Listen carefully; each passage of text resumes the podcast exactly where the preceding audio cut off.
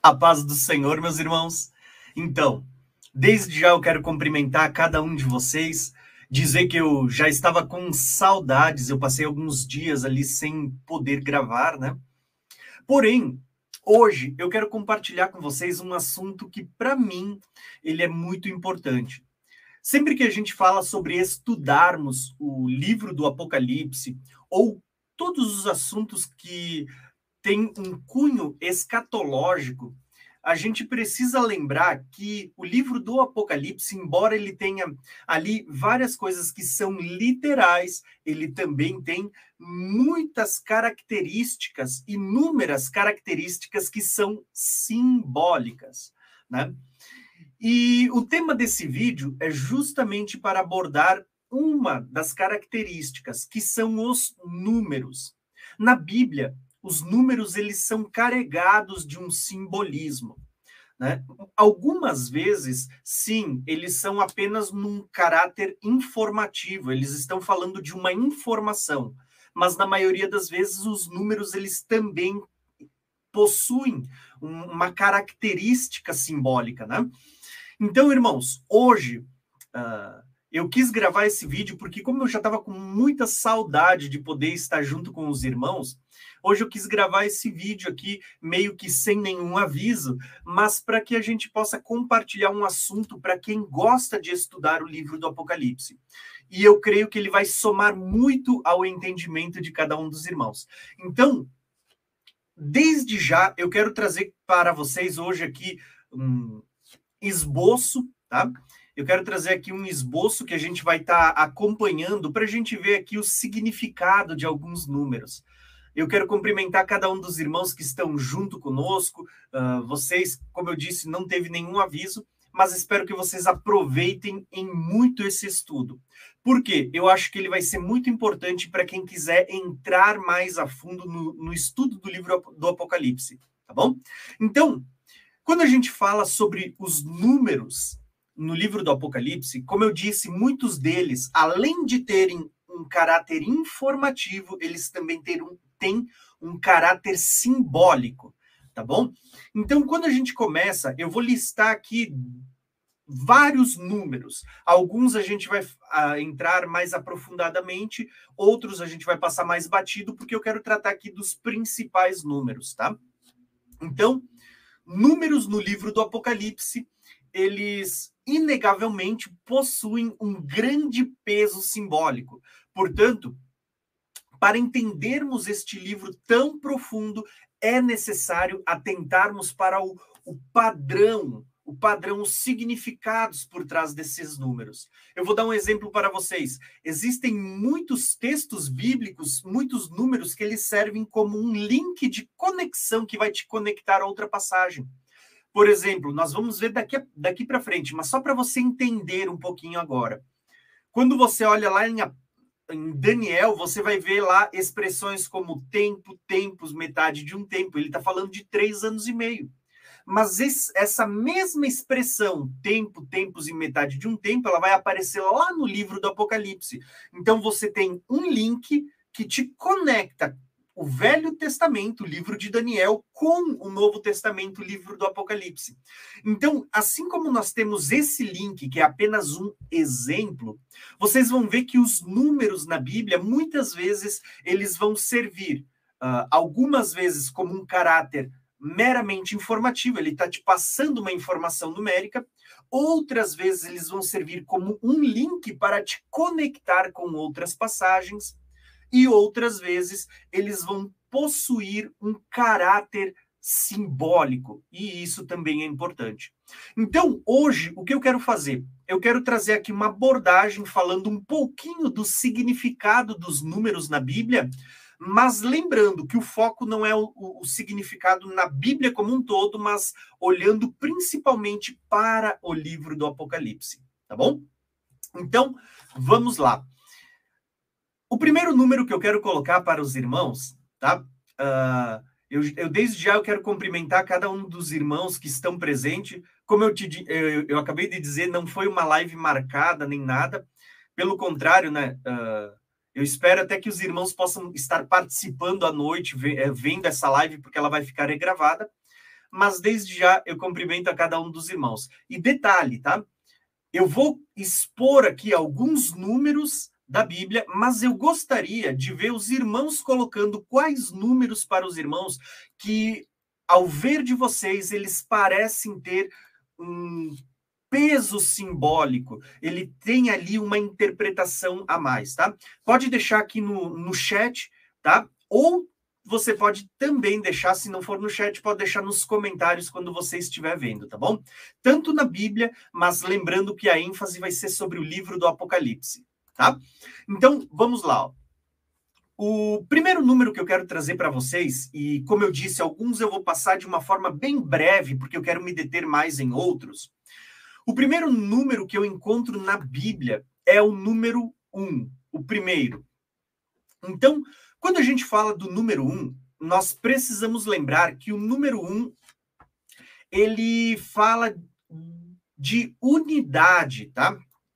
O número um ele está muito conectado à unidade. Então nós vamos ver que a Bíblia vai tratar de um único Deus. Eu vou dar um exemplo para vocês, né? Quando a gente fala de unidade, nós precisamos lembrar que quando você olha para o primeiro livro da Bíblia, o primeiro capítulo, o primeiro versículo, você vai encontrar ali, ó, uh, falando sobre um único Deus. Vai dizer assim, ó, que no princípio criou Deus, um único Deus, né?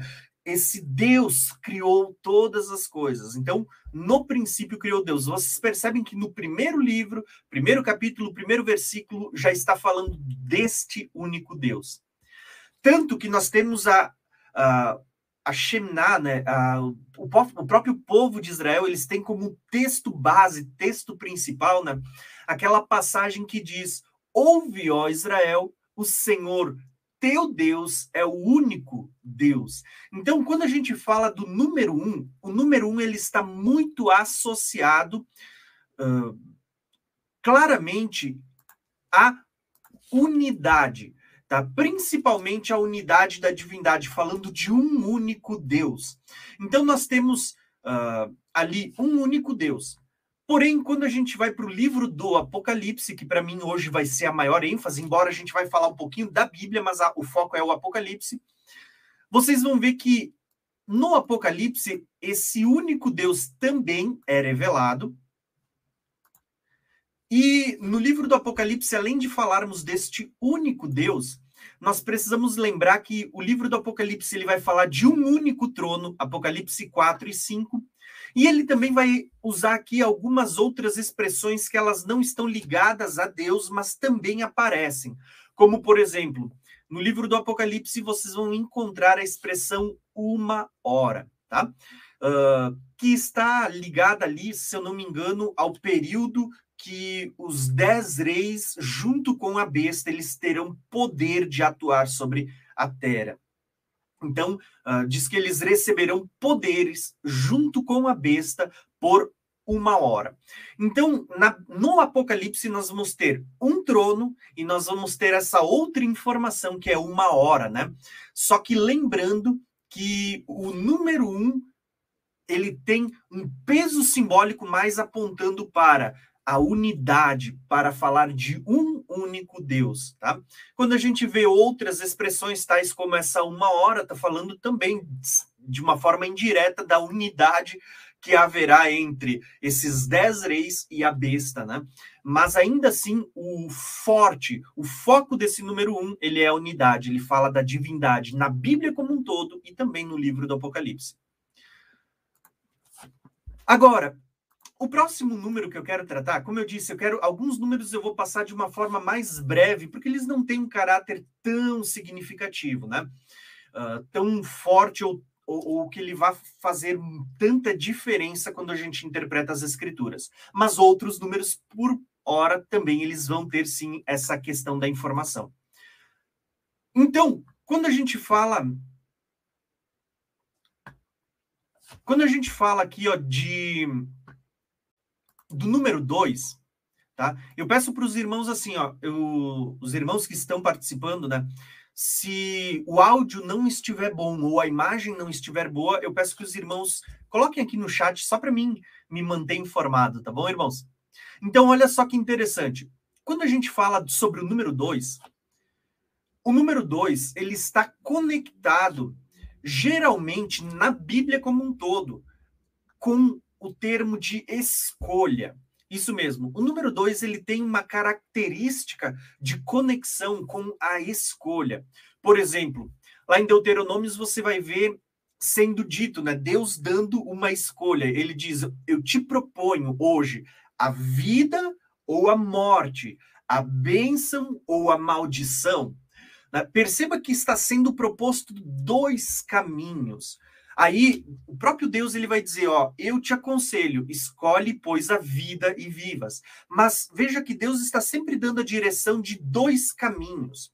Quando a gente vem para o Novo Testamento, vocês vão perceber que o Novo Testamento, Mateus 6, 24, ele vai dizer assim, ó, que ninguém pode servir a dois senhores, né? Porque há de servir a um e, e desagradar o outro, ou vice-versa.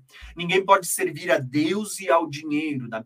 Então, perceba que ele novamente ele vai sempre ter é, essa conexão entre dois caminhos, a escolha, né? Você sempre vai ter que escolher ou um ou outro. A Bíblia também vai falar em Mateus 7 sobre o caminho estreito e o caminho largo, a porta estreita e a porta larga. Perceba que sempre está se tratando de uma escolha. Você não pode seguir os dois caminhos. Ou você anda pelo caminho estreito, que conduz à vida, ou você caminha pelo caminho largo, ou você entra pela porta estreita, ou você vai passar pela porta larga, né? Então, o dois na Bíblia, ele sempre tem esse simbolismo conectado à escolha. Se eu não me engano, Mateus 27 vai falar ali, né? Uh, uh, sobre a escolha do povo ao escolher, né? Sobre Jesus e Barabás é dito lá em Mateus 27, 17, né? A qual quereis que eu vos solte? Barabás ou Jesus o Cristo, né? E a escolha foi Barabás. Perceba que o 2, geralmente, ele está conectado à escolha na Bíblia como um todo. Porém, quando a gente vem para o livro do Apocalipse em si, uh, parece que a ênfase em cima desse número 2, ela não está tão conectada à escolha, mas esse, o peso simbólico ele recai sobre as testemunhas de Deus. Então, no livro do Apocalipse, nós vamos encontrar ali, geralmente, a expressão, ó, uh, duas testemunhas, dois castiçais, duas oliveiras. Por que nós vamos encontrar isso, irmãos? Porque, só para vocês entenderem, essa conexão entre duas testemunhas, que são também os dois castiçais, que são também as duas oliveiras, né, que estão perante o Senhor de toda a terra. Esses, esse termo dois, embora na Bíblia como um todo, como a gente acabou de ver, ela esteja conectada com escolha, né, escolhe o, o, caminho que você deve andar, né, a vida, a morte, a bênção, a maldição, a porta larga, a porta estreita, o caminho largo, o caminho estreito. Uh, quando a gente fala sobre o 2 no livro do Apocalipse, ele sempre vai conectar as duas testemunhas. Tá? Dois castiçais fala de duas testemunhas, duas oliveiras fala de duas testemunhas. E quando você olha para essas duas testemunhas, esse número dois ele não está conectado agora à escolha, como é no geral da Bíblia, mas ele está conectado a julgamento. Parece que na Bíblia como um todo, Deus estava dando a escolha. Agora, quando chega no tempo do fim, Deus vai julgar o, o, mundo por causa das suas escolhas. Olha a conexão, né? Então, Deus vai levantar duas testemunhas. Agora, por que, que Deus vai levantar testemunhas para julgar? Nós precisamos lembrar que lá no livro de Deuteronômio, na lei, a lei dizia que para se julgar uma. Uh, uma prostituta, para julgar alguém que fosse pego em adultério, precisaria haver no mínimo de duas a três testemunhas. Né? E que o julgamento deveria começar pelas próprias testemunhas, elas deveriam começar uh, a, a sentença se fosse considerado culpado, então era elas que iriam apedrejar. Quando a gente olha para o livro do Apocalipse, vocês vão perceber que ali está, estará acontecendo o julgamento da grande Babilônia, da grande meretriz. Né? E para haver um julgamento, perceba que Deus vai levantar duas testemunhas, que a gente já tem vídeos aqui no canal, eu vou deixar uma playlist uh, aqui em cima, tá? Para vocês verem onde a gente já tem vídeos falando sobre isso, sobre as duas testemunhas, quem são, o que elas representam, certo?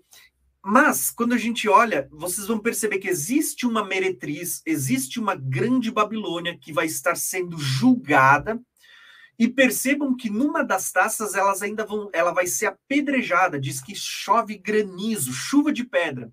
O que, que são essas pedras? Na verdade, elas são o reflexo do, da condenação da, das duas testemunhas. E aí existe toda uma questão a ser tratada que a gente vai ver nos próximos vídeos quando a gente começar a abordar o livro do Apocalipse. Mas, para isso, é importante a gente começar a entender os números que estão por trás desse livro também. Agora, além do número um, que está apontando, né, de certa forma, ele tem ali vários aspectos, mas o foco é falar de um único Deus, a divindade, a unidade perfeita. O número dois, que na Bíblia como um todo trata de escolha, mas no livro de Apocalipse ela vai começar a falar agora sobre juízo, julgamento, duas testemunhas. Nós temos também no o número 3. O número 3, eu sempre gosto de dizer que o número 3 ele está bastante conectado a, a como é que eu posso dizer para vocês? Uh, a revelar um Deus triuno, né? Uh, eu sempre tenho falado para vocês, né, sobre como eu entendo acerca de Deus. Respeito quem pensa diferente. Eu creio que o importante é que a gente estude as Escrituras e a gente tente compreender a cada dia mais, né? Eu tenho até um estudo aqui no, no, no meu canal onde eu falo sobre isso. Eu vou também deixar ele aqui em cima. Mas a Bíblia, a Bíblia ela começa a nos mostrar que o número 3 na Bíblia ele sugere algo completo. Assim como um fala de unidade, de um único Deus, o 3 fala daquilo que é completo, né? Então, na Bíblia nós vamos encontrar, por exemplo, Mateus 28, 19, falando do Pai, do Filho, do Espírito Santo, né? E que os três são um, um único Deus. Quando a gente olha para uh, Cristo, a Bíblia diz que ele ressuscitou ao terceiro dia. Uh, quando a gente olha para o homem, nós vamos perceber que a Bíblia diz assim que o homem é formado de três partes. Lá em 1 Tessalonicenses 5:23 vai dizer né, que nós devemos ser santificados uh, espírito, alma e corpo. Vocês vão perceber que sempre está falando daquilo que é completo, como por exemplo, quando você olha para o tabernáculo que Deus havia dado, o tabernáculo ele também era composto de três partes, né? Uh, o ato exterior, a parte visível, depois as outras duas partes cobertas eram o lugar santo e o santo dos santos.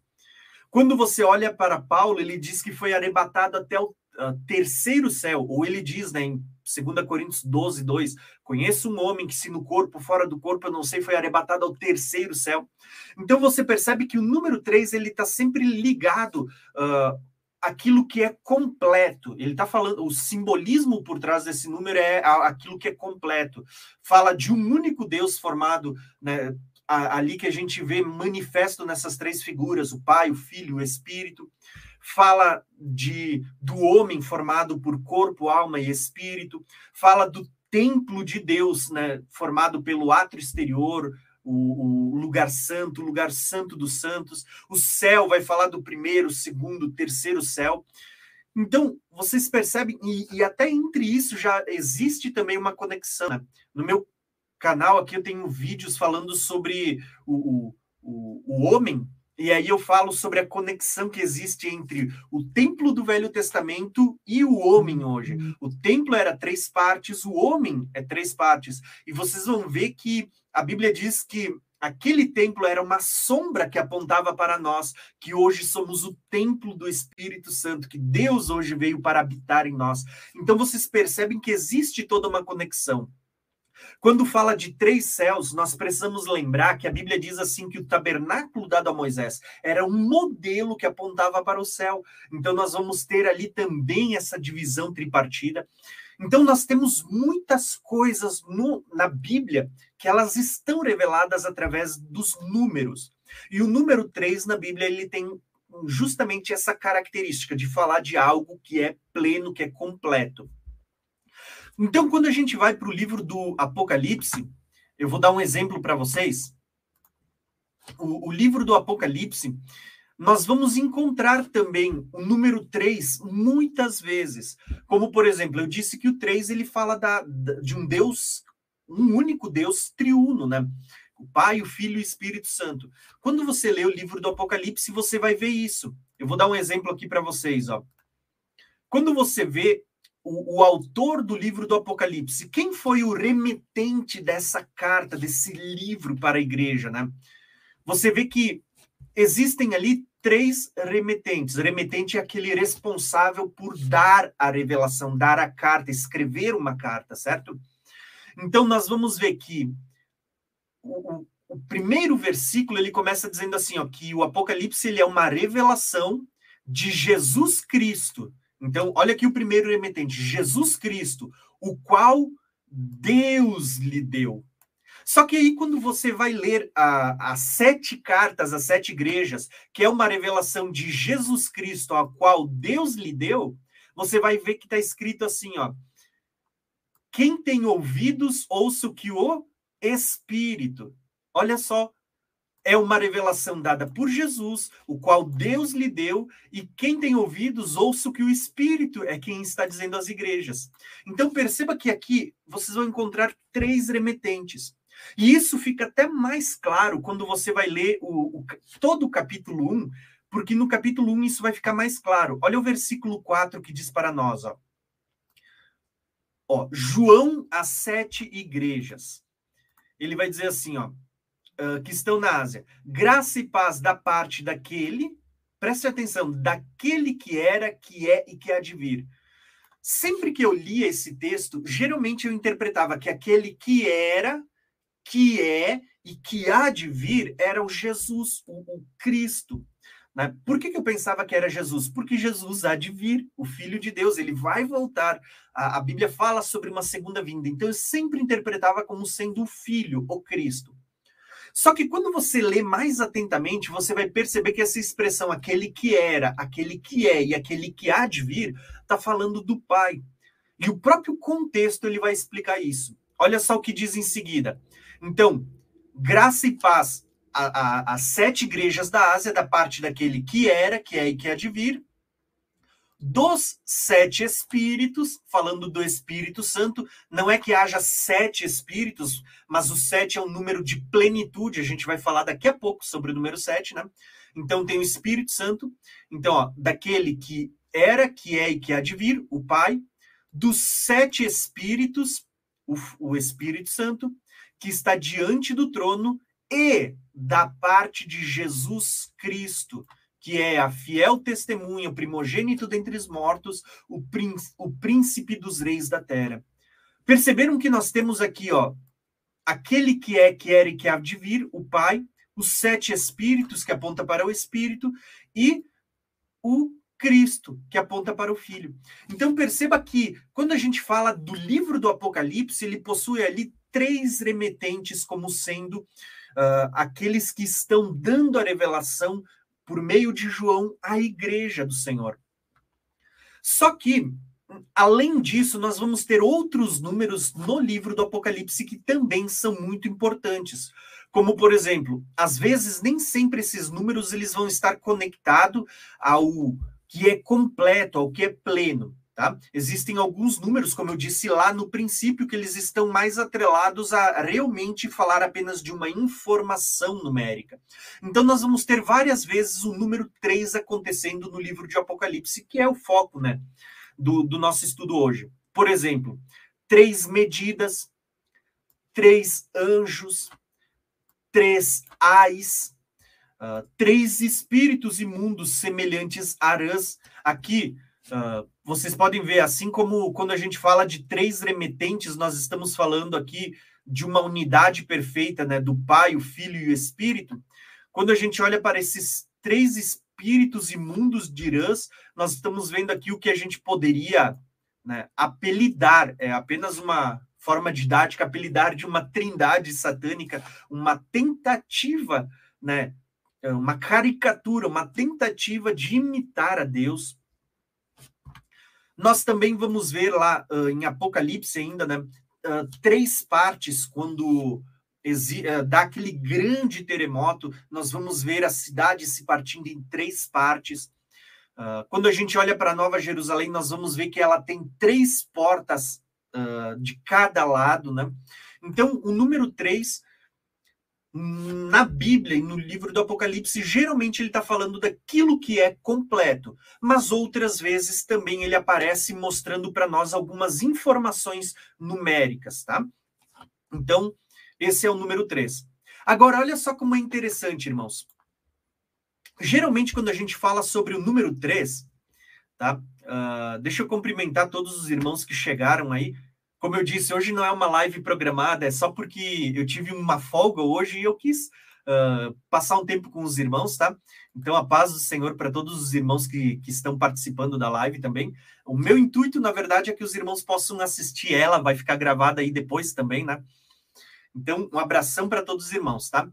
Agora, o que eu quero mostrar para os irmãos? Quando a gente fala do número 3, uh, ah, às vezes a gente está acostumado a olhar para aquilo que é claro, para aquilo que é direto na Bíblia, né? Aquilo que está implícito, uh, explícito, de forma clara. Mas vocês vão perceber, assim como outros números, o número 3, ele tem a parte explícita, que é aquilo que é citado. Olha, uh, a cidade se dividiu em três partes, uh, três medidas, o número 3 de forma explícita. Mas existem várias passagens onde quem gosta de estudar a Bíblia de uma forma mais profunda, vocês vão perceber que o número 3 ele também aparece de forma implícita, tá? E eu quero listar aqui para vocês algumas vezes que esse número 3 está aparecendo de forma implícita, tá bom? Então olha só que legal. Quando a gente olha para o número 3, de forma implícita, nós vamos encontrar ali, ó, uh, assim como a gente encontra Cristo, nós vamos encontrar uma característica tríplice de Jesus, né? Uh, Apocalipse 1,5 diz que ele é a testemunha fiel, o primogênito dentre os mortos e o príncipe dos reis da terra. Olha só, três características uh, que, que definem o Cristo. Quando a gente olha para Apocalipse 4, o louvor que é dado diante de Deus, vocês vão ver que ali vai aparecer o famoso trisságio, né? Que é aquele louvor onde é declarado três vezes: Santo, Santo, Santo. Né? Perceba que não é quatro, não é duas e nem é contínuo. Santo, santo, santo, santo, santo, sem parar. É de três em três. Santo, santo, santo. Aí começa de novo. Santo, santo, santo. Fala daquilo que é completo, tá? Então é uma repetição para falar da, da santidade de Deus, né? Então, Além desses, disso, nós vamos ver outras passagens que elas não são explícitas, elas são implícitas, elas estão ali no texto, né? Por exemplo, quando a gente olha para Apocalipse 9, nós vamos ver a, ter a terça parte dos homens sendo consumidas. Nós vamos encontrar três flagelos em Apocalipse 9, né? Que são eles: fogo, fumaça e enxofre. Tá? Quando a gente olha, por exemplo, para a, as características tríplices de Deus, uh, a gente viu em Apocalipse 1, né, Apocalipse 1, 4, mas isso vai aparecer em Apocalipse 1, 4 e 5, mas vai aparecer em Apocalipse 4, 8 também, que é a visão do trono, né? Aquele que era, aquele que é e aquele que há de vir, tá? Quem é que é aquele que era, que é e que há de vir? Aquele que está sentado no trono, quando a gente olha, né, não só para as características tríplices de Deus, mas quando a gente olha para as características tríplices do, da besta, né, do anticristo, vocês vão ver que uh, é, é algo que eu, eu gosto de chamar de uma caricatura, aquilo que você tenta fazer, mas acaba saindo algo engraçado, né? Como, por exemplo, uh, Deus é, o diabo ele tenta imitar. Então, da parte de Deus, nós vemos aquele que é, que era e que há de vir. Quando você olha para a besta, né, que é uma expressão de Satanás aqui encarnado, você vai ver aquele que foi, aquele que não é e aquele que virá, mas que caminha para a destruição. Então, olha só que o, o oposto, contraste que existe entre Deus, a característica tríplice de Deus, e a característica tríplice da besta, né? Então, Deus, aquele que é, que era e que há de vir, a besta, aquele que foi, não é, mas que há de vir, né? E que durará pouco tempo.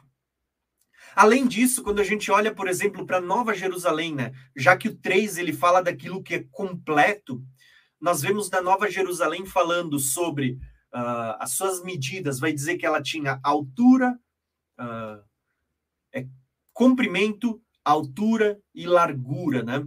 Então, perceba que o número 3 na Bíblia, o número 3 na Bíblia, ele tem justamente essa questão. Ele está conectado hum, de uma forma mais direta à questão daquilo que é completo. Porém, muitas vezes o número 13 ele também vai aparecer como um, um informativo, um número que realmente ele está passando uma informação. Tá? Além disso, irmãos, nós vamos encontrar aqui, ó. Nós vamos encontrar, além disso, algumas outras informações uh, sobre o número 4 agora. Então vamos partir para o número 4 para a gente começar a conversar um pouquinho sobre este número. O número 4, por sua vez, uh, ele aponta geralmente para a criação de Deus. Tá? Lembra, o número 1 um, ele fala da divindade, daquilo que é único, né? da unidade. Número dois, na Bíblia ele está conectado ali a escolhas, escolhe o caminho hoje que vai andar. Né? Uh, o número dois no Apocalipse está conectado a duas testemunhas, a juízo, né? Número três está com, conectado àquilo que é o completo, geralmente falando de Deus, um Deus triuno, ou outras características, como eu citei, né? O homem, um homem completo fala de espírito, alma e corpo. O tabernáculo completo é ato exterior, lugar santo, santo dos santos. Quando fala de céu, nós temos os três céus. Então, o três fala do que é completo. Agora, o número quatro, ele está conectado geralmente uh, aquilo que uh, fala da criação de Deus. Isso. Então, quando a gente fala da criação de Deus, nós temos ali algumas conexões que eu gosto de destacar, né?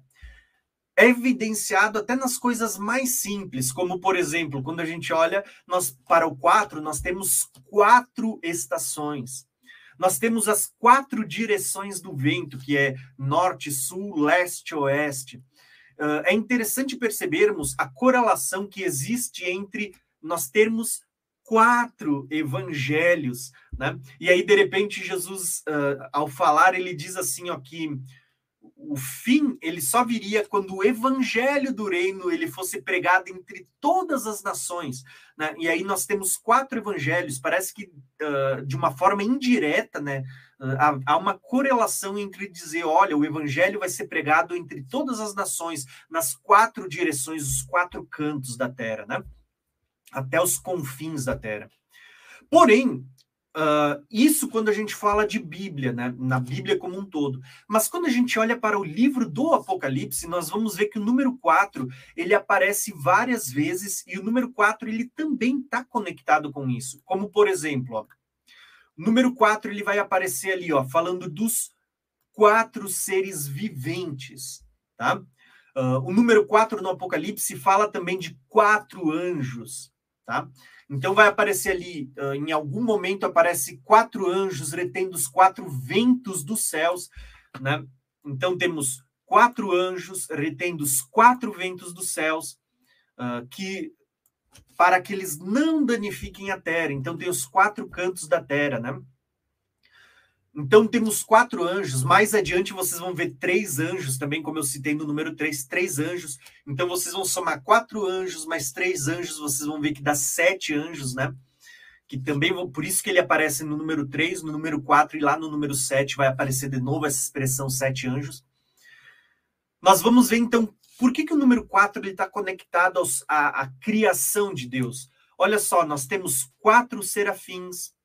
Uh, quatro seres viventes, né? Quatro anjos, quatro ventos, quatro cantos da terra, as quatro pontas do altar de ouro que está diante de Deus. Esse altar em específico, é, se eu não me engano, é o altar aquele de incenso que ficava na, na frente da arca da aliança, né? Quatro anjos presos junto ao rio Eufrates. Esses anjos não são anjos bons, tá? Então, diferente dos outros quatro anjos, esses anjos aqui parecem serem anjos caídos, aqueles que estão acorrentados para aquele dia, hora e mês do ano, né? Para uma data específica marcada por Deus. Então, quer dizer assim, ó, existe um momento específico para se concluir as, as coisas que Deus tem preparado, né? E o diabo sabe tanto disso né, que, que, que, ele tem pressa em, em, em, fazer as suas artimanhas. Né? Nós também vamos ver o número 4, né, quando fala de criação, nós vamos ver que o 4 ele também está tipificado não só no que é terreno, mas ele fala da Nova Jerusalém. Lembra que a Nova Jerusalém é quadrangular? Quatro lados iguais, um cubo perfeito, né? Então, quatro lados da Nova Jerusalém. Tá? Então, vocês vão perceber, o número 4 na Bíblia, geralmente como um todo, ele está conectado à criação de Deus. Né? Quer seja o, os quatro ventos, quatro estações, quatro uh, cantos da terra, quatro anjos retendo esses quatro ventos. Como também a gente poderia falar que o número 4 por exemplo, quando a gente fala de quatro, estações, ah, quatro uh, evangelhos, é uma, uma mostra, uma preocupação de Deus da, das, do cuidado que ele tem com a sua criação, né? Já que o quatro está conectado à obra da criação de Deus, nós vamos ver que quatro evangelhos, uh, os quatro lados da Nova Jerusalém, né? Fala daquilo que Deus, do cuidado que Deus tem com a sua criação em redimi-la, a, a obra da redenção que Deus tem para com a sua criação. Então, basicamente, o número 4 ele aparece de forma explícita, de forma direta, uh, nesses textos que eu acabei de mostrar para vocês, tá? Mas, de uma forma implícita, né, é aquilo que só os, os mais estudiosos, aqueles que uh, analisam, que prescrutam as escrituras vão encontrar, nós vamos ver que o, o número 4 ele também aparece de uma forma mais escondidinha, várias vezes também, como por exemplo, ó, Uh, vocês já leram a expressão aquele que vive para todo sempre? Ela aparece quatro vezes no livro do Apocalipse. Outras expressões, né? Quatro cavalos. O Apocalipse não tem de forma explícita falando de quatro cavalos, mas quando você lê, você vai encontrar os quatro cavalos nos primeiros quatro selos, né? E depois tem mais um lá em Apocalipse 19 que fala da vinda de Jesus, né? E aí tem uma multidão de cavalo, porque tem muita gente montada em cima também, né? Mas lá no início você tem quatro cavalos. Você tem expressões quádruplas na Bíblia, como por exemplo, olha só em Apocalipse, né? Já o foco, né, embora eu, eu dê uma abordagem, uma pinceladinha na Bíblia, mas o foco é o Apocalipse, né? Então, no livro do Apocalipse, você vai ter ali, ó, por exemplo, tribo, língua, povo e nação. Olha só que como Deus, quando fala da sua criação, sempre tem a expressão quádrupla para tratar do que é criado, né? Tribos, línguas, povos e nações. Você vai ver que quando há um louvor no céu, né, se eu não me engano, daqui a pouco vou mostrar para vocês, mas existem momentos em que, ah, se eu não me engano, Apocalipse 4 ou 5, existe um coro celestial. Uh, se eu não me engano, quando 144 mil eles estão no Monte Sião diante de Deus, eles também estão cantando ali.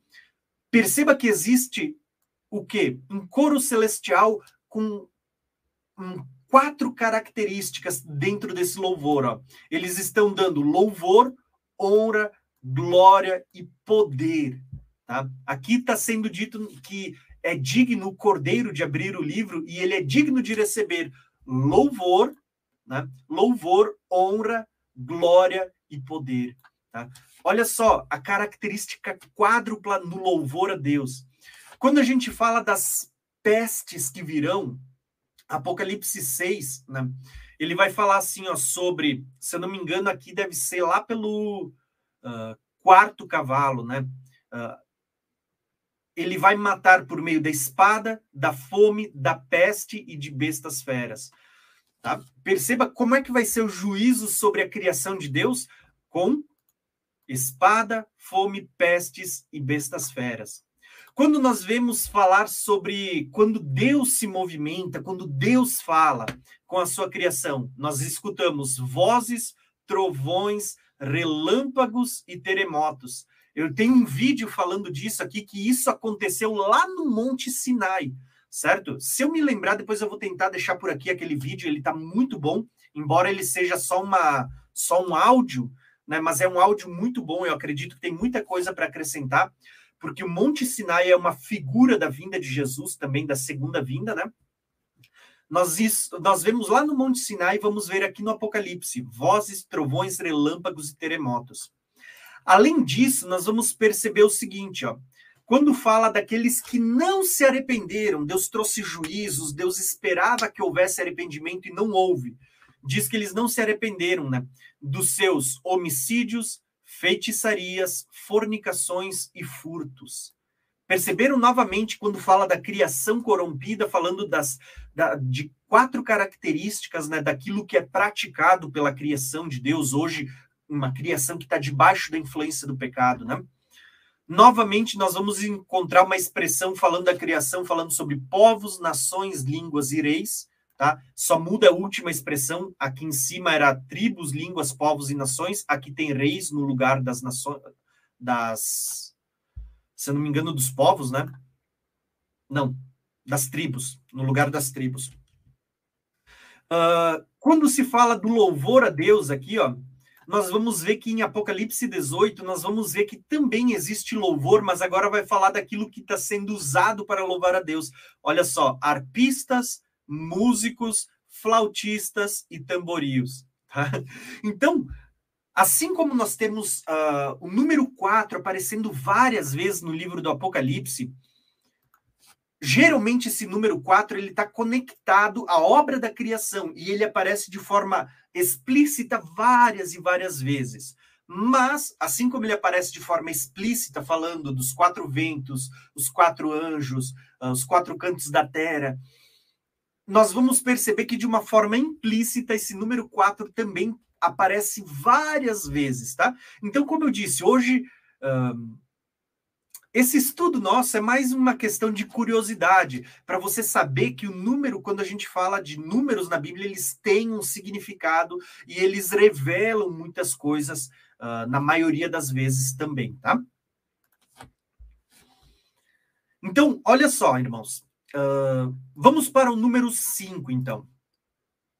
Quando a gente fala do número 5 da Bíblia, uh, olhando para a Bíblia como um todo, o número 5, ele aponta para a lei, geralmente, né? Então você vai ver lá o Pentateuco. Penta geralmente está ligado a 5, né? Lembra que o Brasil é pentacampeão.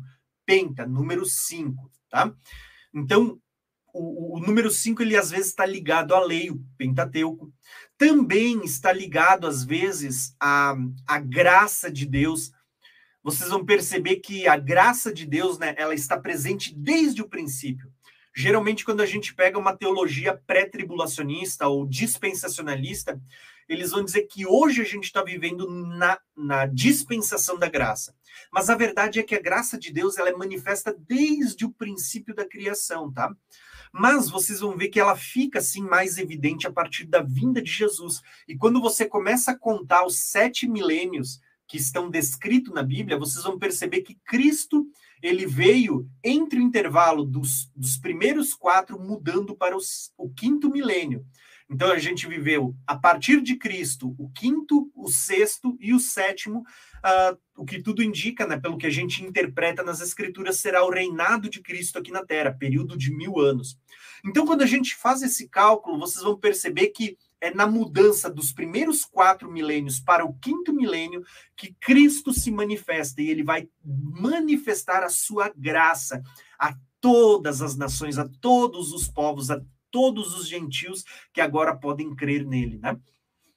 Então, o número 5 muitas vezes está ligado também à graça de Deus, tá? Uh, o número 5 está ligado à frutificação. Lembra do Pentecostes? Pentecostes era uma festa que acontecia 50 dias. É um múltiplo de 5, né? 5 uh, vezes 10, né? Uh, 50 dias depois da Páscoa. E ele estava ligado à frutificação.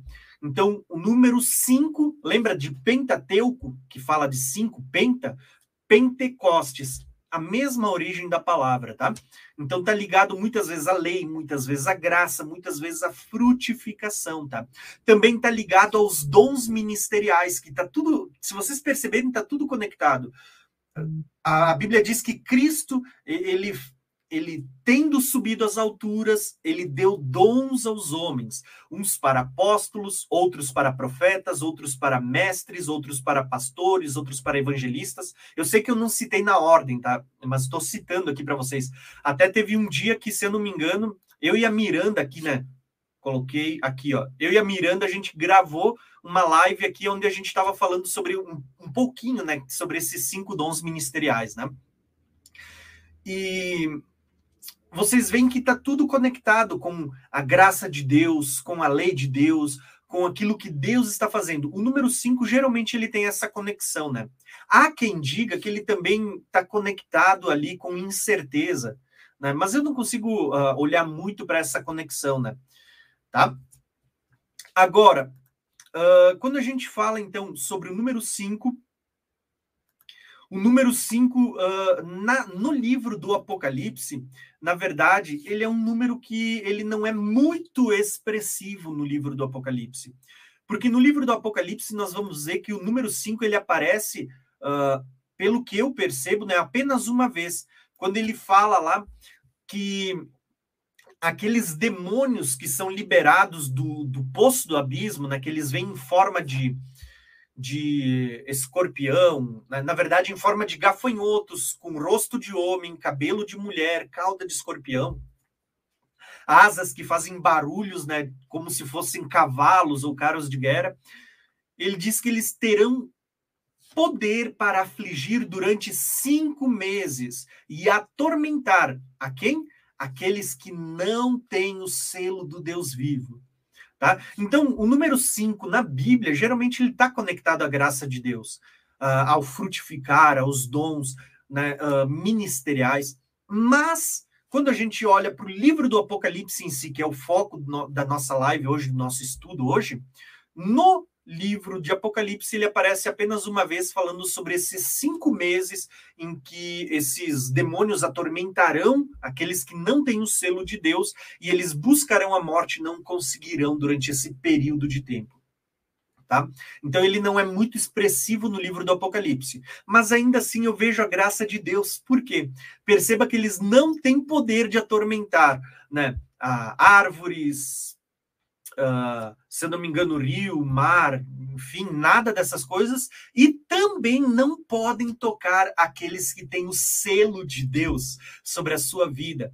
Então, quer dizer que aqueles que são selados por Deus, eles não vão sofrer este flagelo né, desses, desses gafanhotos que têm ali poder na cauda de escorpião, enfim, essa figura demoníaca que sai do, do poço do abismo, né?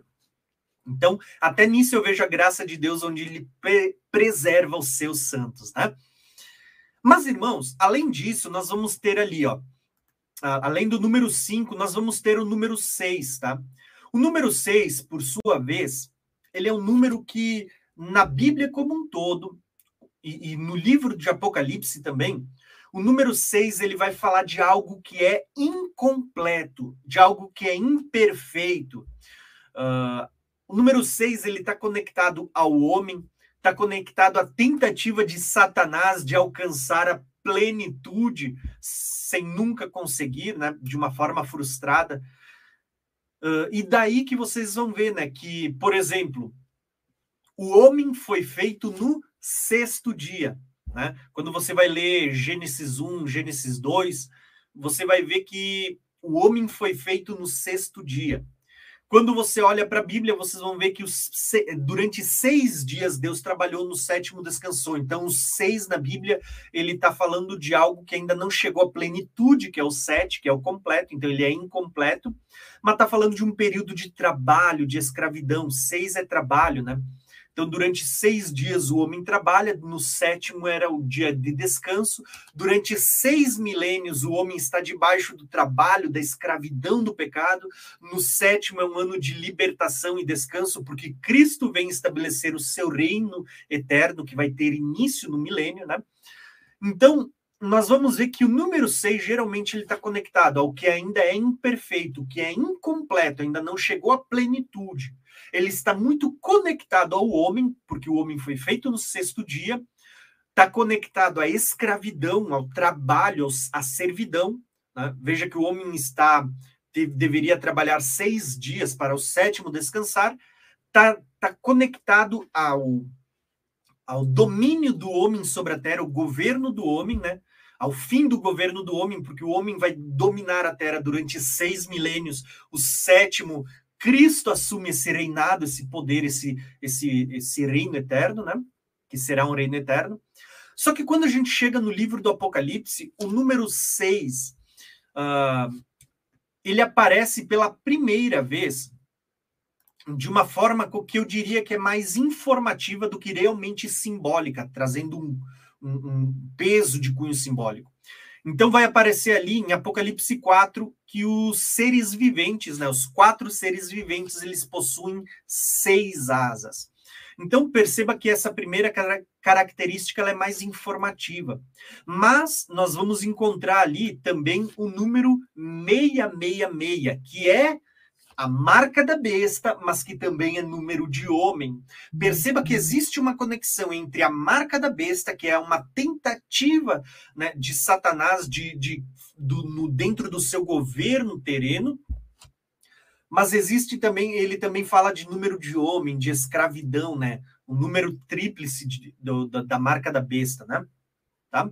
Então, número 6, ele sempre fala daquilo que é incompleto, é imperfeito, tá? É uma tentativa que está tá conectando né, o reino de Satanás ao reino dos homens uh, entrelaçados. Tá? Número 6 ele é esse número imperfeito. E no livro de Apocalipse ele ap aparece poucas vezes, e ainda das vezes que aparece, a mais significativa, né, e talvez a mais conhecida, é o 666, que é o número de homem. Depois, irmãos, nós vamos ter também agora uh, o número 7, e o número 7, por sua vez, ele é um número que eu diria assim, ó, que o número 7, ele está muito, mas muito conectado agora uh, com a perfeição. Tá? Lembra que o número 6 ele é incompleto, é imperfeito, o 7 já é o, justamente o oposto. Por isso que, assim como nós temos o 666, nós vamos ter ali 777 diversas vezes no livro do Apocalipse, né? Nós vamos ter sete selos, sete taças, uh, sete trombetas, uh, sete igrejas, sete bem-aventuranças, tem um monte de sete, tá? Então eu queria falar um pouquinho do sete, porque o sete a gente tem mais informações para se tratar não só quando a gente fala de Bíblia, mas principalmente no foco que é o livro do Apocalipse, né? Então, olha só que interessante, irmãos. Quando a gente fala do sete, o número sete ele aponta para totalidade, tá?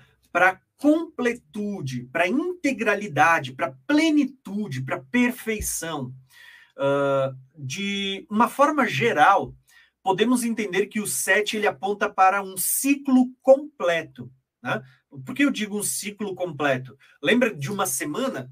Uma semana durante seis dias se trabalha, nos, mas tem um sétimo dia. Então, a semana em si ela tem sete dias. No, no dia oito começa a semana de novo. O ciclo se renova, né?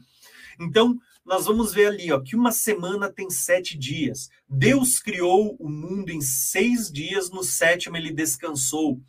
Vocês vão ver assim ó, que o número sete, que é um número de perfeição, ele vai ter os seus múltiplos, né? como por exemplo, 70 semanas de Daniel, né? 70 vezes 7, que é, é, é 490 anos. Uh, a última semana de Daniel, sete anos. Vocês vão ver que quando Jesus manda perdoar na Bíblia, ele vai falar assim: ó, até quantas vezes eu devo perdoar? Pedro pergunta, até sete? até sete? Ele diz: não, até sete não, Pedro, até setenta vezes sete. Então vocês percebem que o número sete na Bíblia ele fala daquilo que é perfeito, daquilo que é íntegro, pleno, né? completo. Então fala das 70 semanas de Daniel, a gente fala que quando encerrar essas 70 semanas, encerrou-se, Deus cumpriu o seu propósito, ele completou a sua obra de redenção. Né? 70 semanas estão decretadas para trazer perdão, para fazer uma, todas aquelas, aquelas maravilhas que a gente já vem falando aqui no canal. Agora, no livro do Apocalipse, que é o foco de hoje, o número 7 ele também aparece de forma explícita várias vezes. Por exemplo, olha só. O número 7 ele vai aparecer por uh, ali, ó, falando dos sete espíritos, vai falar dos sete candelabros de ouro. Perceba que quando a gente fala de sete espíritos, não é porque existem uh, sete espíritos de Deus. Não, é um único espírito. Mas o sete fala da plenitude, do que é completo. Quando a gente fala de sete candelabros, falando de sete igrejas, não é porque Deus vai ter diferentes igrejas. Não. Quando a gente fala de Cristo, ele é o cabeça de um único corpo. Ele não tem sete corpos. Tá? Então, quando fala de sete, está falando da completude, da plenitude dos sete espíritos, a plenitude da, das sete igrejas. Então, ele vai falar do, das sete estrelas, sete selos sendo aberto. Na cabeça do, do cordeiro tinha sete chifres, ou seja, está falando daquele que vai ter todo o poder, porque chifre simboliza poder, reino. Né? Uh, sete olhos fala da onipotência presença, onisciência, poder de saber todas as coisas. Aí fala de sete anjos, sete trombetas, sete trovões, quando sete trovões falam, né, em Apocalipse 10, sete mil mortos no terremoto da grande cidade, quando as duas testemunhas ressuscitam, né? Aqui é uma figura do arrebatamento da igreja e, e do juízo, da ira de Deus sendo derramada nós temos ali, ó, a besta, né, que em Apocalipse 12 fala do dragão, né? A, a, o dragão ele tinha sete cabeças e sete coroas, né? Sete cabeças e sete coroas. Tá falando o quê? Da plenitude do governo da besta na terra, dos sete reinos. Quando chegar no sétimo, vai encerrar, chegou a plenitude do reino, agora acabou. Agora Cristo assume o reino eterno. Né? Então tinha, tem sete cabeças, sete coroas. Vocês vão ver que Deus vai derramar sete flagelos, sete taças. Uh, fala da plenitude da ira de Deus se cumprindo, né? Apocalipse 17 volta a falar da mesma besta que estava lá em Apocalipse 13, né, vai dizer que agora a prostituta está sentada sobre ela, e aí vai falar de sete montes, que são também sete reis.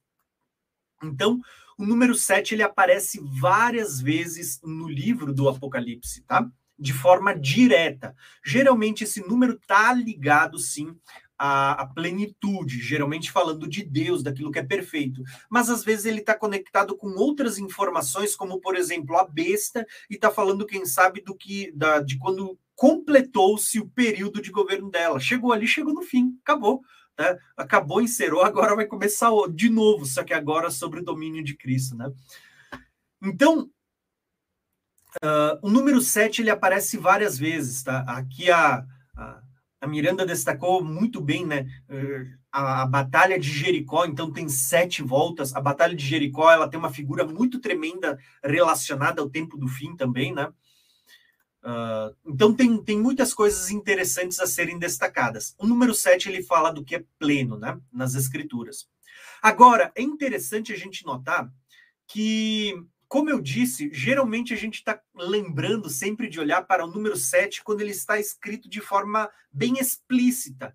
Mas a verdade é que o número 7 ele aparece também muitas outras vezes de uma forma implícita, que só quem realmente é um estudioso das escrituras, que está ali prescrutando, analisando as riquezas dela, acaba prestando atenção e vendo isso.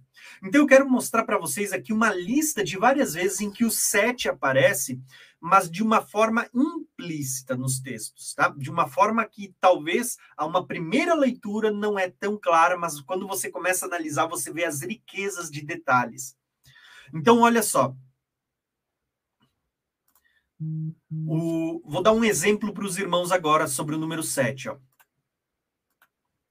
Quando a gente olha para o número 7, vocês vão ver o seguinte, né? Que existem várias citações implícitas no texto de Apocalipse. Por exemplo, vocês já viram a expressão breve? Uh, ou, dependendo da tradução da Bíblia que você tem, vai aparecer cedo, né? Cedo, de breve. Você vai ver que essa, essa citação breve, falando da vinda de Jesus ou sobre o cumprimento das profecias, ela acontece no livro do Apocalipse sete vezes. Isso mesmo. Olha só alguns textos. Ó. Quando a gente lê uh, Apocalipse 1, está sendo dito assim, ó, que o livro de Apocalipse é uma revelação de Jesus Cristo que Deus lhe deu para mostrar aos servos o que breve há de acontecer. Olha só, primeira vez que aparece a palavra breve, falando sobre a brevitude do, do cumprimento das profecias. A segunda vez que a palavra breve aparece é Apocalipse 2. Jesus ele está dizendo: arrependa-se, pois, quando não, em breve virei a ti. Olha só a brevitude sendo anunciada de novo. Apocalipse 3, novamente falando às igrejas, ele diz: venho em breve. Quando a gente vai para Apocalipse 22, né, quando tudo está se concluindo, a revelação, a, a, vinda do Senhor né, sendo narrada como já um acontecimento que está prestes a acontecer, Apocalipse 22 por si só já aparece quatro vezes. Ó. Vai dizer assim, ó, versículo 6, que ele enviou o seu anjo para mostrar as coisas que breve hão de acontecer. É o mesmo que está lá em Apocalipse 1, 1 né? Uh, versículo 7, eis que venho em breve. Versículo 12, eis que venho em breve. Aí, versículo 20, sim, venho em breve. Se vocês contaram junto comigo, irmãos, a, a Bíblia está mostrando para nós que é falado sete vezes sobre a brevitude da vinda do Senhor. Jesus breve vai voltar. Irmãos, sete vezes. Você acha que é apenas uma coincidência? Não. Eu vejo que Deus ele está anunciando de maneira plena, né? Ele está confirmando. Gente, olha, se eu repetir uma vez para vocês que eu estou voltando é o suficiente. Se eu repetir duas ou três, vamos dizer que eu estou enfatizando. Quando Deus diz sete vezes que ele vai voltar em breve, o que Deus está querendo mostrar com isso, né? Ele está mostrando que a sua promessa ela é plena, ela é perfeita, ele vai cumprir, irmãos. Breve Jesus vai voltar, né? Tá? Agora, quando a gente olha para o número 7, a gente vê assim ó, que essa característica do número 7, essas, ela está presente em muitos outros pontos. Olha só que lindo. Quando a gente lê o livro de Apocalipse, nós vamos ver ali que existe um hino de louvor sendo entoado num coro celestial. Então, quando a gente lê Apocalipse 5, nós vamos ver ali, se eu não me engano, que é a visão do trono de Deus e do, do cordeiro. Quando a gente lê Apocalipse 7, se eu não me engano, são os 144 mil ou a grande multidão diante do cordeiro também, né? Vocês vão ver que ali aparece uma lista no meio do louvor que está sendo dado nesses dois momentos, uma lista com sete atributos, tá? E eu vou ler para vocês essa lista. Olha só que lindo. Perceba, não é seis, não é cinco, não é dez, são sete atributos de louvor a Deus, de louvor ao Cordeiro. Então, Apocalipse 5, uh, quando fala ali da, da visão do trono de Deus e do Cordeiro, olha o louvor que está sendo dado a ele, ó, ao Cordeiro. Uh, que com grande voz diziam: Digno é o Cordeiro que foi morto de receber poder, riqueza, sabedoria, força, honra, glória e ações de graças. Irmãos, aqui você, se você contar, você vai ver que tem sete características, sete atributos nesse louvor que está sendo dado ao Cordeiro. Mas se para você isso parece que talvez é uma coincidência, quando você vai ler uh, o mesmo louvor agora uh, sendo dado pela grande multidão de branco que está com palmas nas mãos diante do cordeiro. Perceba que é o mesmo louvor. Olha só, dizem, né? Só vai mudar dos sete atributos, né? Sete atributos, só um vai estar tá diferente. Preste atenção, ó. Louvor, ó. Diziam eles, amém. Né? Louvor, glória, sabedoria, ação de graças, honra, poder e força ao nosso Deus para todos sempre. Irmãos, eu não sei quanto vocês, mas eu, quando eu começo a olhar essas pérolas, eu fico muito, muito, muito alegre, tá? Porque a gente vê que o número 7, que fala de um número pleno, um número de perfeição, daquilo que é completo, plenitude, né? Esse número 7, ele eh, não só vai aparecer de forma explícita várias vezes, mas ele aparece de forma implícita tantas outras vezes, tá? E aqui no louvor que está sendo dado ao Cordeiro e a Deus, ele aparece ali sete atributos listados, tá? O número 7 também aparece outras tantas vezes, uh, como por exemplo, quando a gente vê o toque da quinta trombeta, né, lá em Apocalipse 9, 7, vocês vão ver aqueles gafanhotos sendo liberados do poço do abismo, né?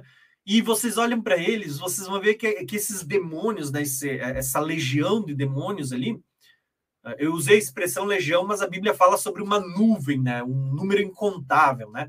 Então não é bem uma legião, né? Mas eles também, se vocês contarem atentamente, eles têm sete características. Ó, sete características peculiares uh, que descrevem como esses demônios se parecem. Olha só. Eles têm coroa na, sobre a cabeça, rosto como de homem, cabelo como de mulher, uh, dentes como de leão, couraça de ferro, asas que faziam o som como se fossem cavalo, cavalos, né, ou carros aparelhados para a guerra, e caudas como escorpiões. Sete características. Perceberam? Né, esse número sete aparecendo diversas vezes, não só explicitamente, mas de forma implícita também. Tá? Agora, uma das características que eu mais gosto de ver, tá? Quando você olha para o livro de Apocalipse, você vai encontrar ali a Bíblia não fala de sete bem-aventuranças, mas quando você começa a listar, assim como eu falei quando fala da palavra breve vem, aparece sete vezes, a, a, a, no livro de Apocalipse também existem sete bem-aventuranças, sabe? Sete vezes em que é declarado felizes aqueles que participam, aqueles que passarem por tudo isso. Né? Então, olha só que legal, eu vou listar para vocês agora, irmãos, sete passagens onde fala das bem-aventuranças. Lembra que o sete é falar de plenitude, então está falando de uma alegria plena e completa quem chegar no final dessas sete coisas. Então, olha só. Uh, Apocalipse 1, 3. Bem-aventurado, tá? Aquele que lê, aquele que ouve as palavras desta profecia e guarda as coisas que nela estão escritas, porque o tempo está próximo. Primeira bem-aventurança. Segunda, vai dizer assim, ó. Escreve: Bem-aventurados mortos que desde agora morem no Senhor. Sim, diz o Espírito, porque eles descansarão dos seus trabalhos e as suas obras os seguem. Irmãos, aqui eu preciso parar e fazer um, um breve comentário, tá?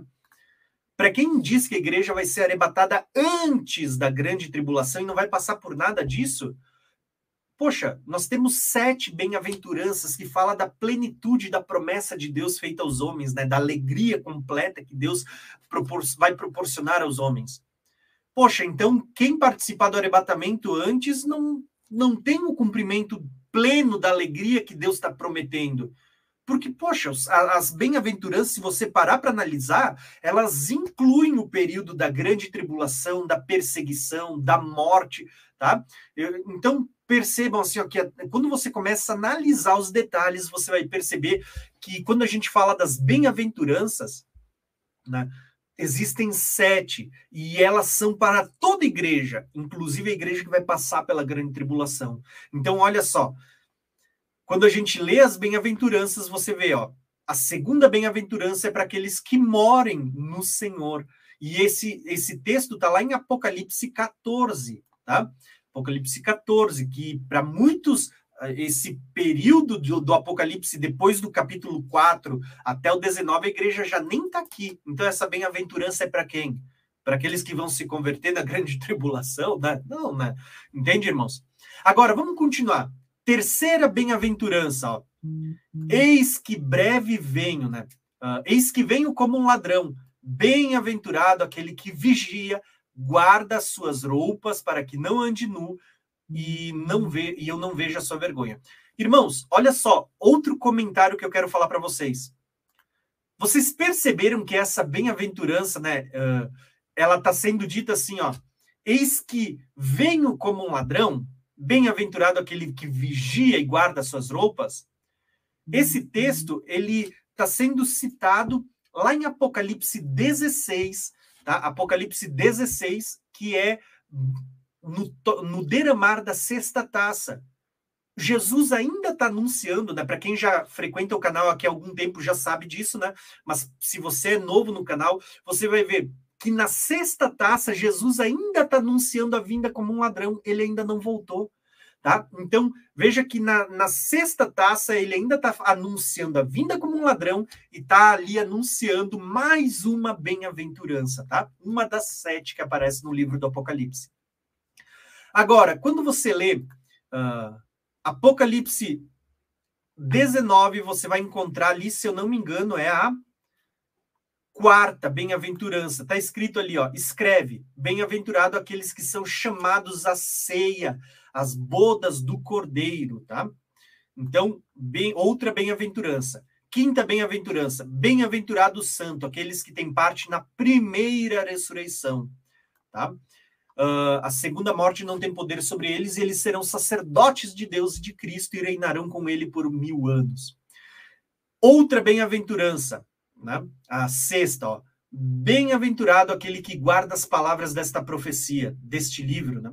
E a última bem-aventurança, bem-aventurado aqueles que guardam os seus mandamentos para que tenham direito à árvore da vida e possam entrar na cidade pelas portas.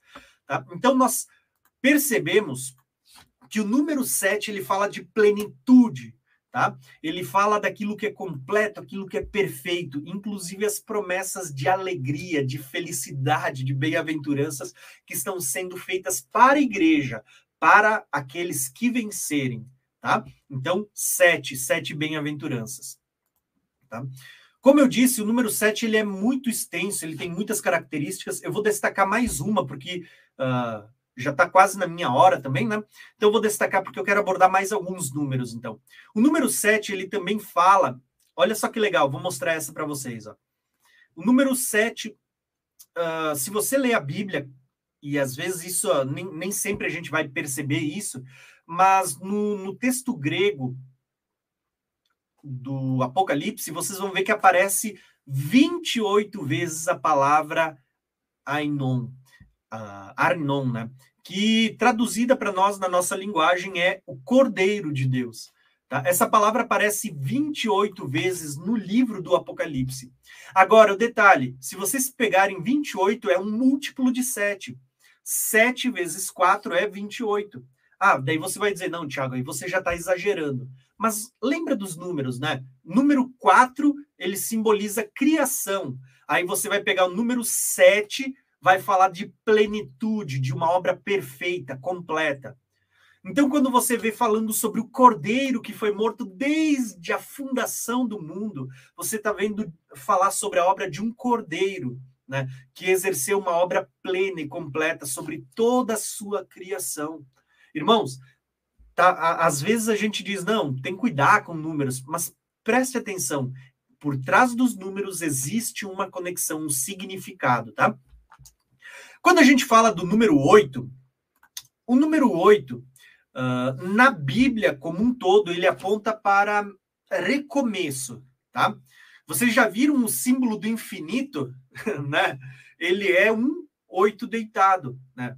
O oito, certo? Uh, quando vocês olham para aquelas uh, ampoletas de areia, ela tinha o formato de um oito, fala do que é infinito, que é uh, eterno, né? Infinidade, eternidade.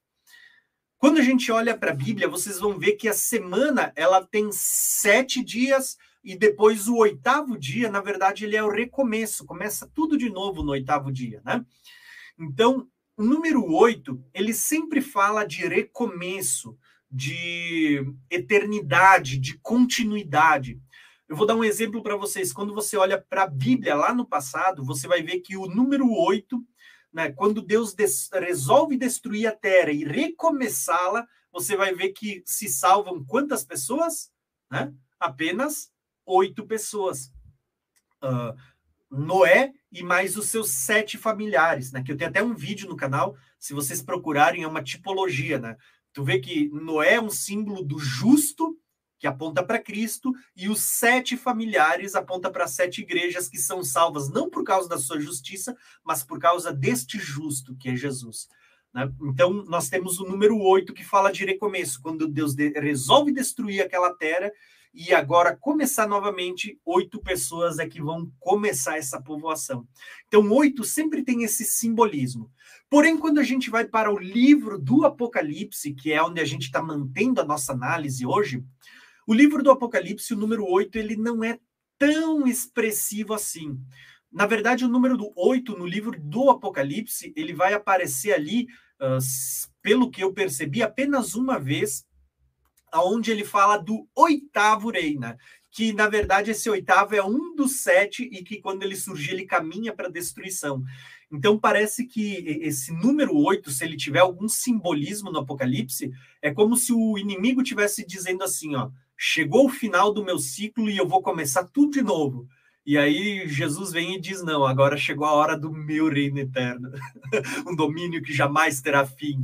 Né? Então, uh, o número 8 ali é, é, um oitavo rei que surge, mas que vai durar muito pouco tempo, e ele vai ser destruído para todo sempre. E segundo os profetas do Velho Testamento, assim, ó, não vai deixar descendência e vai se levantar uma única vez para nunca mais se levantar, né? Agora, quando a gente fala do número 9, o número 9, na Bíblia, ele tem um simbolismo muito profundo, né? Por exemplo, quando fala de 9, eu gosto de pensar como sendo um número de frutificação.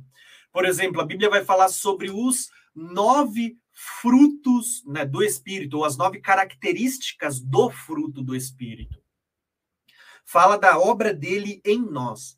A Bíblia também vai falar dos nove dons do Espírito Santo, que fala de frutificarmos não em nós, mas na vida de outras pessoas. Então, o 9 geralmente está conectado à frutificação. Eu tenho até um vídeo daquele com a mãozinha aqui no canal sobre o candelabro, onde fala de nove, nove uh, flores de romã de um lado do candelabro e nove flores de romã do outro, apontando para os nove frutos do Espírito e os nove dons. Né? Aproveita e vai lá e dá uma conferida. vou ver se tiver espaço, eu vou deixar aqui em cima também, tá? Mas o que eu quero mostrar para vocês é que existe o número 9 apontando para frutificação na Bíblia. Mas quando a gente fala da, do livro do Apocalipse, uh, eu diria que ele é um número que não tem muito significado, muita relevância. Até porque eu, particularmente, não encontrei nenhuma referência ao número 9 no livro do Apocalipse, tá? Uh, quando a gente olha para o número 10, tá? O número 10, ele já é um número que, ao meu ver, o número 10 ele é um número que ele está muito conectado, ele aponta para, como é que eu posso dizer para vocês? A totalidade, a plenitude, diferente do número 7 que fala da plenitude da obra de Deus, o número 10 ele fala da plenitude do, do sistema decimal. Chegou ao 10, começa de novo, né? Começa a, os números começam de novo agora se compilando, né? Uh, o número 10 ele é o final de um ciclo no, no nosso sistema de contagem, número decimal. Na Bíblia, a gente vai ter 10 mandamentos, uh, a gente vai ter várias vezes o número 10 aparecendo, tá? Como, por exemplo, as 10 tribos de Israel, né, da casa de Israel. Uh, porém, o número 10 ele está muito conectado, eu diria assim, irmãos, aos reinos desse mundo diferente do número 7 que fala da plenitude da obra de Deus, né? O, o, número 10 ele fala da plenitude dos reinos dessa terra. Sim, como assim? Lembra quando você lê Daniel e você vai ler Daniel, ele vai montar uma estátua e lá no final da estátua você vai ver que ele tem 10 dedos, né? Olha o número 10 aparecendo, ligado a 10 reis, 10 reinos que surgirão no tempo do fim. Apocalipse, é, Daniel 2, né? Quando você vai para Daniel 7, você vai ter ali a, a, visão dos quatro animais: o leão, o urso, o leopardo e o animal terrível que Daniel não soube descrever. Esse animal terrível tinha sobre a sua cabeça dez chifres, que aponta para dez reis, dez reinos que surgirão no tempo do fim. Tá? Então, o número 10, na Bíblia como um todo, ele está apontando para plenitude. Mas para plenitude não daquilo que é divino, daquilo que é celestial, mas da plenitude dos governos do mundo dessa terra, né? daquilo que é terreno. Quando a gente vai para o livro do Apocalipse, então não é diferente, porque essas conexões também apontam. Né?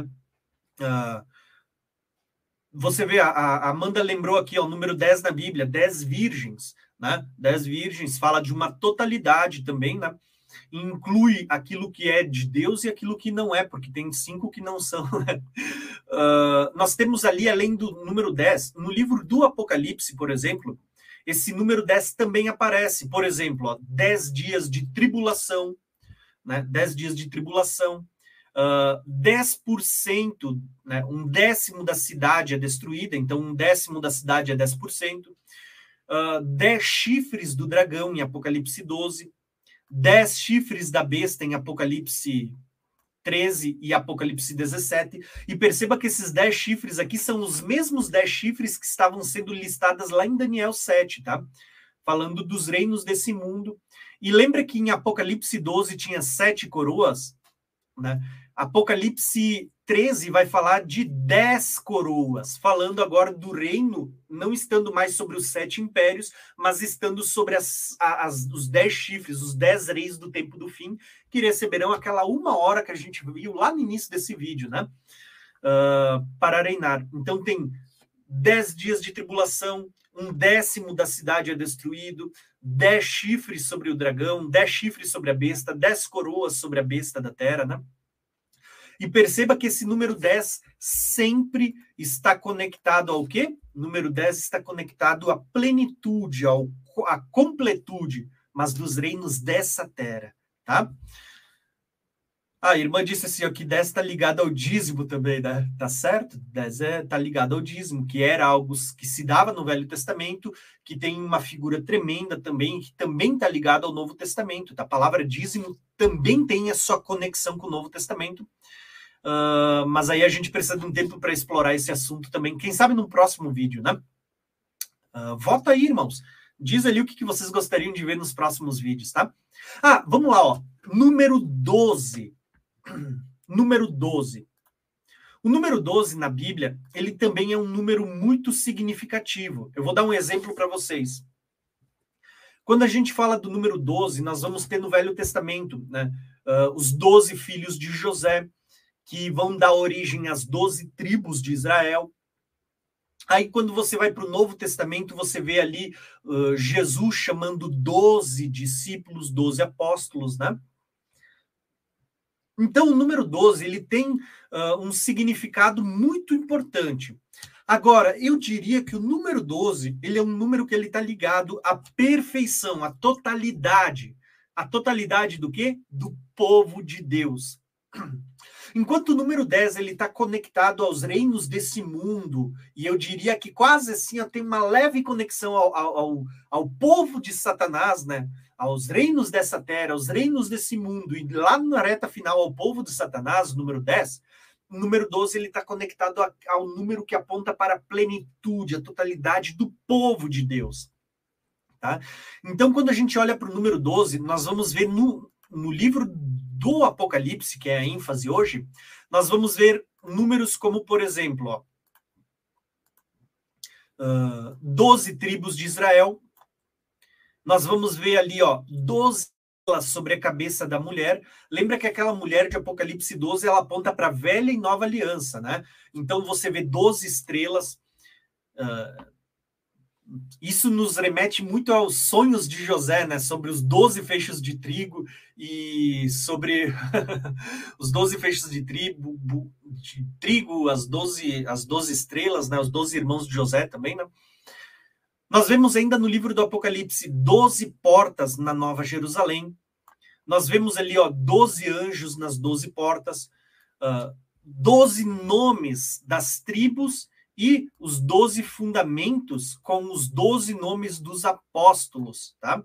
Nós vemos que a Nova Jerusalém também tem 12 mil estádios e a árvore da vida produz, do, produz 12 frutos, tá?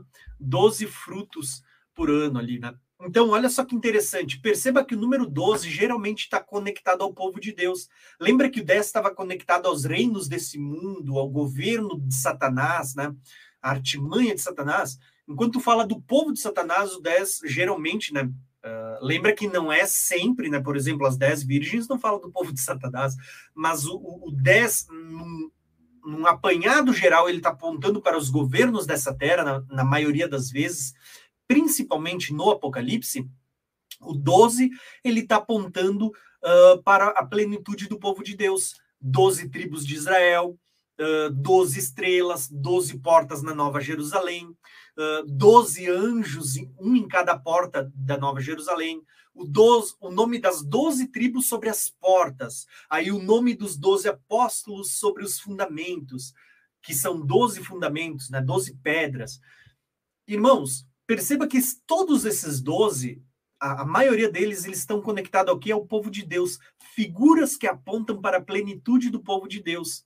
E é legal que quando você soma 12 mais 12, você tem os 24. Lembra dos 24 anciões? Né, que também simbolizam o povo de Deus, quando você soma um múltiplo de 12 vezes 12, você tem os 144 mil, que são o quê? um, um, número que aponta para o povo de Deus. Então, o número 12 é um número muito importante, tá? Agora, legal, olha só, número 12, ele está muito conectado também às 12 tribos de Israel, né? A, a Efraim e Judá, né? Dez de um lado, dois do outro. E é legal que quando a gente olha para a filha de Jairo e tem, se eu não me engano, a mulher do fluxo de sangue. Deixa eu ver aqui o comentário. A, a Miranda destacou muito bem, né? Perceba que a mulher, a filha de Jairo, ela tinha 12 anos, e quando você olha para a mulher de fluxo de sangue, ela já sofria isso há 12 anos, tá? Aqui existe uma tipologia que eu não vou entrar agora nesse momento, mas que também está conectada às duas casas de Israel, por trás dessas duas figuras aqui, tá? É bem interessante. Vou deixar só vocês curiosos para vocês estudarem um pouquinho sobre isso, tá? Mas lembra, número 12 está sempre apontando para a plenitude do povo de Deus. Agora, uh, existem aqui, ó, eu falei do número 1 até o número 12, tá? Daqui para frente eu não vou ter muito tempo, porque hoje já está encerrando o meu tempo, então eu vou falar de mais alguns outros números que eles aparecem de uma forma bem breve, bem rápida, bem resumida, que também aparecem no livro do Apocalipse, tá? E que também tem uh, ou um significado ou ele serve como apenas um número informativo, ou ele é um número que vai te conectar, como um link que te conecta a outra passagem, tá? Eu sempre gosto de olhar esses três aspectos. Ou ele tem um simbolismo, ou ele é uma informação, né, informativo, ou ele é um link para te conectar a outra passagem. Então você vai perceber, irmãos, olha só como é legal. Outros números que também estão presentes no livro do Apocalipse, tá? Uh, por exemplo, uh, o número, a expressão, né? Um meio, uh, meio, né? Uh, Apocalipse vai aparecer o termo meia hora. Né? Lembra que houve meia hora de silêncio no céu? Também vai aparecer a metade, uh, meio tempo, né? Lembra os três anos e meio? Então fala assim, ó, tempo, tempos e metade de um tempo. Então fala do meio tempo ali também, que conecta lá com Daniel, é um link lá para Daniel, né? Também tem o número um terço. Esse número aparece inúmeras vezes e esse número ele está conectado às pragas, aos flagelos de Deus, à, à ira de Deus, ao, à punição divina, né? Esse um terço. Então você vê que um terço da terra foi queimado, um terço das árvores é queimada, um terço do mar se tornou em sangue, ah, um terço das criaturas que estavam no mar morreram, um terço das embarcações elas são afundadas, um terço dos rios, uh, na verdade é, é, das fontes onde cai aquele, aquele cometa, aquele meteoro, né? aquela estrela chamada absinto, uh, um terço das águas elas ficam amargosas, um terço da lua uh, vai escurecer, um terço das estrelas vai escurecer, um terço do sol vai escurecer. Isso está nos flagelos de Deus, né? Quando a gente vê as trombetas e as taças, você vê que um terço da noite não vai ter luz. Você vai dizer, ah, mas noite não tem luz. Não, irmãos, mesmo à noite você tem uma luz. Agora aqui está dizendo que vai ser densas trevas. Um terço do dia também vai ficar sem luz. Um terço dos homens morreram. Né? Lembra do terremoto que há naquela grande cidade? Um terço dos homens morrem. Uh, e um terço das estrelas do céu são arrastadas pelo dragão. Então, tudo isso está conectado, tá? Agora, olha só que interessante. Além de um meio, um terço, temos a expressão um quarto, tá? Um quarto da terra é destruída. Em Apocalipse 6, quando você lê, uh, se eu não me engano, Apocalipse 6, ele está falando ali sobre a abertura dos selos, um quarto da terra sendo destruído, tá? Outro número, e esse eu julgaria muito importante, por isso até esse eu quero dar um pouco mais de atenção, é o número 3,5. Ou esse número ele vai aparecer de outras formas, mas ele tem o mesmo significado, tá? Você vai encontrar expressões como, por exemplo, ó, uh, três dias e meio. Lembra de Apocalipse uh, 11, quando as duas testemunhas elas ficam mortas durante três dias e meio na praça? Você vai encontrar a expressão 42 meses. Isso está falando do tempo em que a, a, a besta vai perseguir as duas testemunhas. Perceba que é o mesmo período de tempo. Eu já vou explicar para vocês esse cálculo, para quem é, é novo, está chegando no canal, né? Uh, se você não conhece, irmãos, eu vou tentar deixar um vídeo aqui ou na descrição do vídeo, um link ali com vários vídeos para você entender mais desses números que a gente falou hoje. Eu tenho uma série no meu canal de três vídeos onde a gente fala sobre os 1260, 1335, Uh, 1290, 1335 dias. Lá a gente aborda muito sobre esses três dias e meio, os 42 meses e os 1260 dias, tá? Então eu vou deixar um, um ou link aqui em cima ou aqui embaixo para você ver.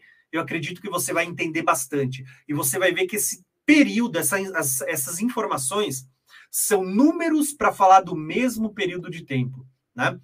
Vocês vão ver que a, as duas testemunhas elas profetizam durante 1260 dias. Depois, vocês vão ver que o dragão persegue a mulher durante 1260 dias e a mulher é levada ao deserto para ficar lá guardada por Deus por 1260 dias.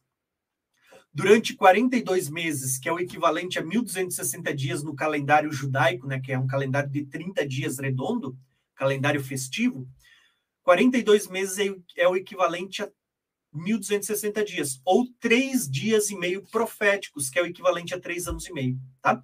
Então, se tudo isso é um, uma novidade para você, eu vou te convidar para assistir mais vídeos do meu canal onde a gente fala sobre isso, tá?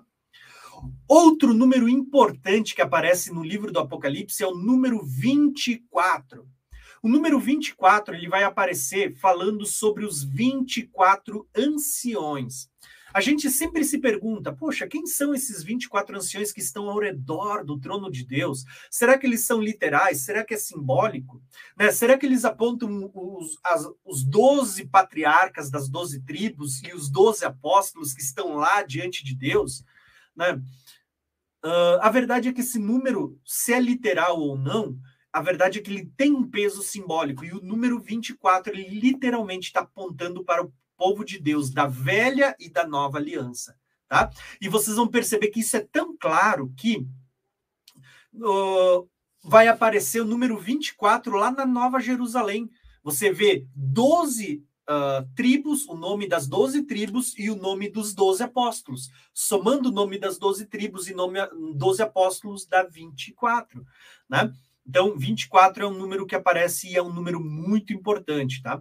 Não só na, na Bíblia, porque ele, ele tem muitos significados. Eu até vou abordar um deles agora quando a gente for falar sobre os 144 mil. Outro número muito importante, então, no livro do Apocalipse é os 144 mil.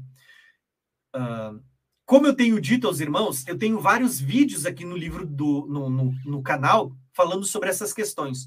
Um vídeo importante que eu tenho aqui é sobre os 144 mil, que eu gravei sozinho, e outro que eu gravei com o Israel, onde a gente fala sobre os 144 mil e a gente aborda essa questão da numerologia por trás do número 144 mil, né? Muita gente chega a pensar que o número 144 mil é um número literal, que só 144 mil pessoas vão ser salvas, né? Isso, uh, geralmente, se eu não me engano, tem uma igreja que diz que são só 144 mil da igreja deles que vão ser salvos. Aí tem outra linha que vai dizer que não, são 144 mil judeus no tempo da grande tribulação. Né? Uh, a verdade é que esse número ele é altamente simbólico e ele está de uma forma não explícita, mas implícita desde o princípio da criação. E eu vou destacar aqui alguns números bem breves para vocês, tá? Talvez quem acompanha mais tempo o canal já, já vai lembrar desses números, né? Por exemplo, quando a gente fala do número 144 mil, ele está indicando, é uma expressão que aponta para tempo, e não qualquer tempo, mas tempo de trabalho, de escravidão. Por exemplo, quando você olha para a descendência de Abraão, né, uh, diz lá em Gênesis 15 que eles passaram 400 anos uh, no Egito. Se você multiplicar os 400 anos por 360 dias que tem no ano, você vai ver que dá 144 mil, né? Uh, que é um período de escravidão, que o povo, a descendência de Abraão passaria no Egito, né? Antes da libertação, antes de entrar para a terra prometida ou para o descanso. Quando a gente olha para a criação, vocês vão ver que Deus diz, né? Seis dias trabalharás, no sétimo é descanso. Se você somar seis dias, tem 24 horas. Então, 6 vezes 24 dá quanto? Ó, oh, 144 né? horas de trabalho. Né? Durante seis dias, trabalha, o sétimo é descanso. Então, durante 144 horas é o período de escravidão, de trabalho, para depois adentrar ao descanso. Perceba que esses números estão muito ligados aos seis milênios que a gente vive hoje até entrar no sétimo milênio, que é o período do governo de Cristo, que é o ano sabático, ano de descanso. Se tudo isso que eu estou falando para vocês não faz sentido, não se preocupa, irmãos.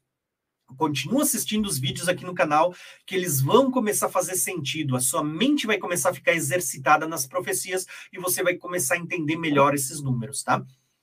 Quando a gente fala dos 24 anciões, olha só que interessante, né? Uh, ah, 24 anciões. Você vai. Isso é uma informação. O número 24 ele aparece seis vezes, né? Às vezes está falando de 24 tronos, ou 24 anciões, ou os 24 anciões assentados nos 24 tronos, mas enfim, o número 24 aparece seis vezes. Se você multiplicar 6 vezes 24, dá quanto? 144. Né? Quando você olha para Nova Jerusalém, que é a noiva do Cordeiro, você vai ver que tem 12 portas com o nome das 12 tribos e tem 12 fundamentos. Né? Você multiplica 12 por 12, dá quanto, irmãos? 144 mil. 144, na verdade. Quando você olha para as medidas da cidade, você vê que ela tem 12 mil estádios de largura e 12 mil estádios de comprimento. E olha, você vai continuar lendo Apocalipse, se não me engano, 21, vai dizer que a, a cidade tem a muralha com 144 côvados. Tá? Perceba que esse número ele está presente uh, na maioria dos textos que você continua lendo, irmãos. Tá? Olha só, quando a gente olha para um dia, né? Tem 24 horas. Se você olhar para Gênesis, você vai ver que lá em Gênesis é dito assim, ó, que houve tardes e manhã, ou seja, o dia é dividido em duas partes, tardes e manhã. as manhãs fala do, durante o dia, 12 horas de sol, e a, a, a tarde, a noite, fala de 12 horas de escuridão, 12 horas e 12 horas, né?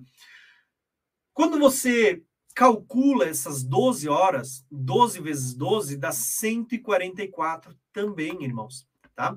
Então 144 está sempre apontando, né? Sempre apontando para um tempo de escravidão, um tempo de trabalho. Eu poderia aqui citar várias passagens sobre o 144, mas eu quero citar para vocês só lá no livro do Apocalipse. Vocês vão ver, ó, 144 mil selados das tribos de Israel, 144 mil no Monte Sião seguindo o Cordeiro. Olha o povo de Deus aqui, ó. 144 mil cantavam um novo cântico.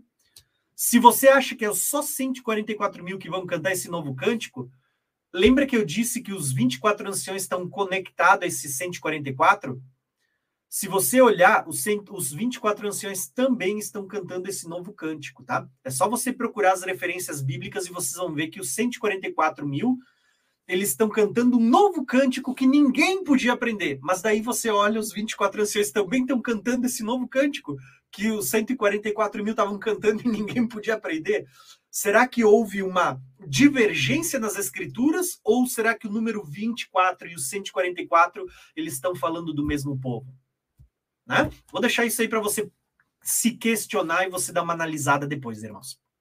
Olha só, nós temos também o número 144 côvados que mede a muralha da Nova Jerusalém. Então, esses são os números 144 que aparecem no livro do Apocalipse.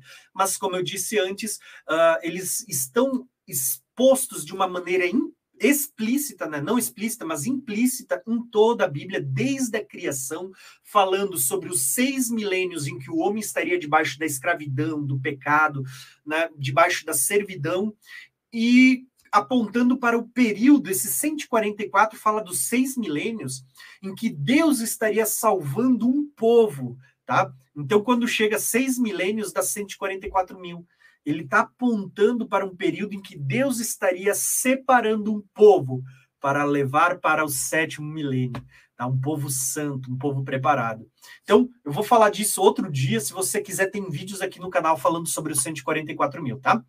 Nós temos outros números aqui na Bíblia. Eu estou dando uma corridinha para chegar ao final, tá? Nós temos aqui, ó, uh, na Bíblia, o número mil. O número mil ele aparece várias vezes, como por exemplo, 144 mil. Né? Vocês vão ver lá 12 mil.